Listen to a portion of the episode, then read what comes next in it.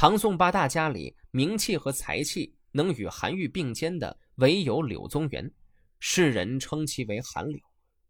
两人在政治上虽然有不同的意见，但在生活中，两人却是至交好友。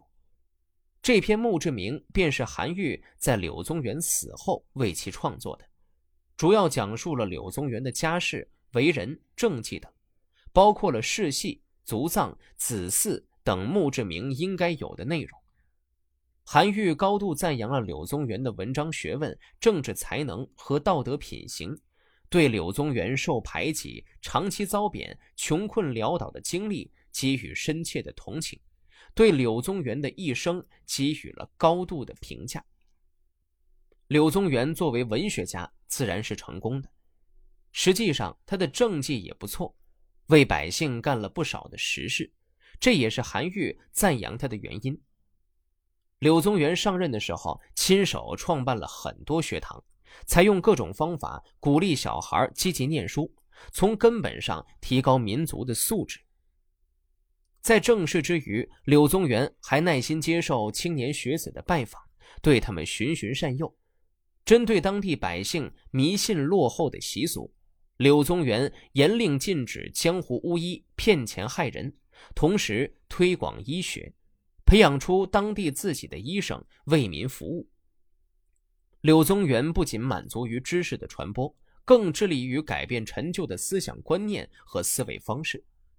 他使从来不敢打井的柳州接连打了好几眼井，世世代代靠天吃饭、靠喝雨水和河水长大的柳州人，从此喝上了干净纯净的地下水。这不能不说是柳州人民生活中的一件大事。喝水的方式改变是生活方式改变的反应，从而也带动了人们思维方式的更新。这两件不过是柳宗元一生中经历的小事，足以看出柳宗元当官时是位难得的好官。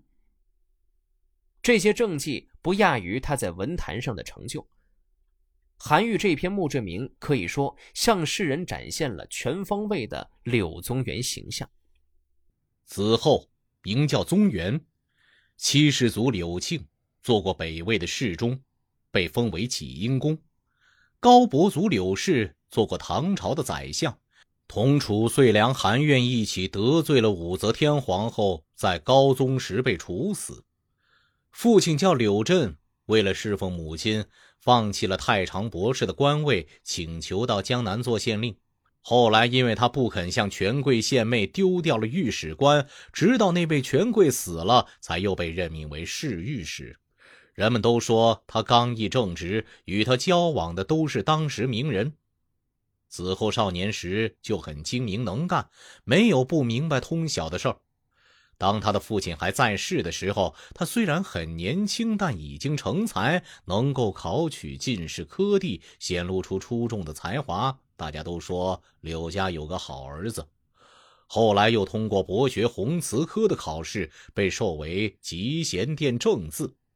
他才智突出，清廉刚毅，发表议论时能引证今古事例为依据，精通经史典籍和诸子百家，言谈纵横上下，意气风发，常常使满座的人为之叹服，因此名声轰动。一时之间，人们都敬慕而希望与他交往。那些公卿贵人争着要收他做自己的门生，众口一词的推荐称赞他。贞元十九年，子后由蓝田县尉调任监察御史，顺宗即位，又升为礼部员外郎。冯玉当权人获罪，他也被元历贬出京城当刺史，还未到任，又被伊利贬为永州司马。身处清闲之地，自己更加刻苦为学，专心诵读写作诗文，文笔汪洋，恣肆雄厚凝练，像无边的海水那样精深博大。而他自己则纵情于山水之间。元和年间，他曾经与同案人一起奉诏回到京师，又一起被遣出做刺史。子厚分在柳州。到任之后，他慨叹道：“这里难道不值得做出政绩吗？”于是按照当地的风俗，为柳州制定了教育和禁令，全州百姓都顺从并信赖他。当地习惯于用儿女做抵押向人借钱，约定如果不能按时赎回，等到利息与本金相等时，债主就把人质没收做奴婢。子后为此替借债人想方设法，都让他们把子女赎了回来。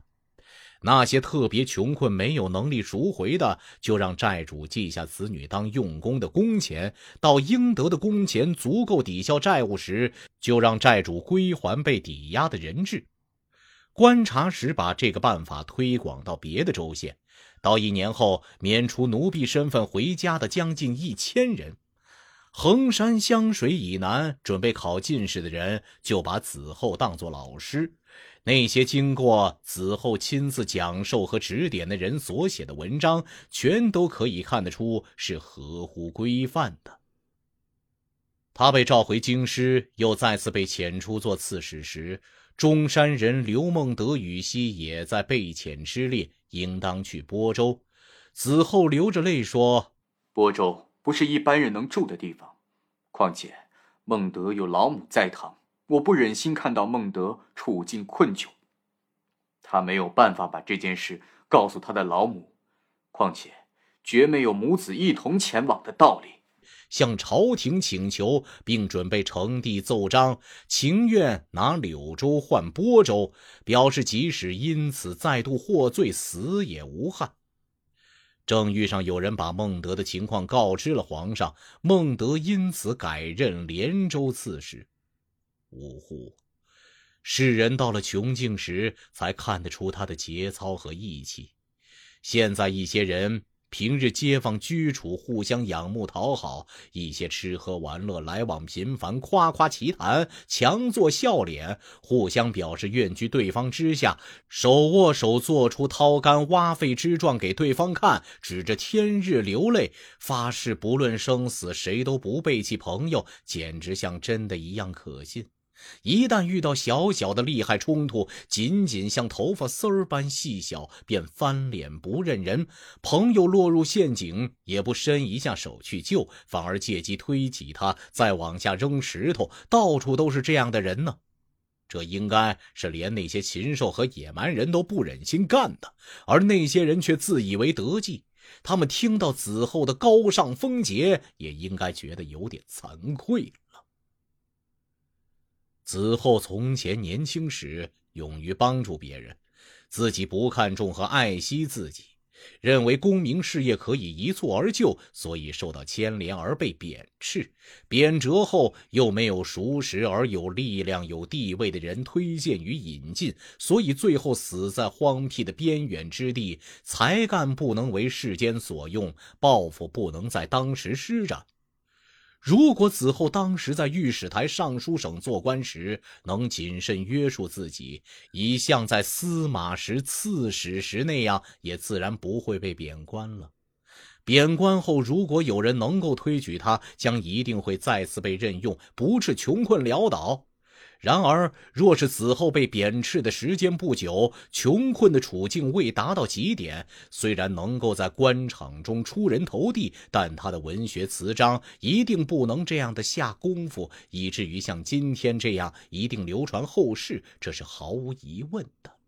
即使让子后实现他的愿望，一度官至将相，拿那个换这个，何者为德，何者为失？一定能有辨别他的人。子厚在元和十四年十一月初八去世，终年四十七岁。在十五年七月初十，安葬在万年县他祖先墓地的旁边。子厚有两个儿子，大的叫周六，才四岁；小的叫周七，是子厚去世后才出生的。两个女儿都还小。他的灵柩能够回乡安葬，费用都是观察使河东人裴行立先生付出的。行立先生为人有气节、重信用，与子厚是朋友，子厚对他也很尽心尽力，最后竟仰赖他的力量办理了后事，把子厚安葬到万年县墓地的是他的表弟卢尊。卢尊是涿州人，性情谨慎，做学问永不满足。自从子厚被贬斥之后，卢尊就跟随他和他家住在一起，直到他去世也没有离开。寄送子厚归葬，又准备安排料理子厚的家属，可以称得上是有始有终的人了。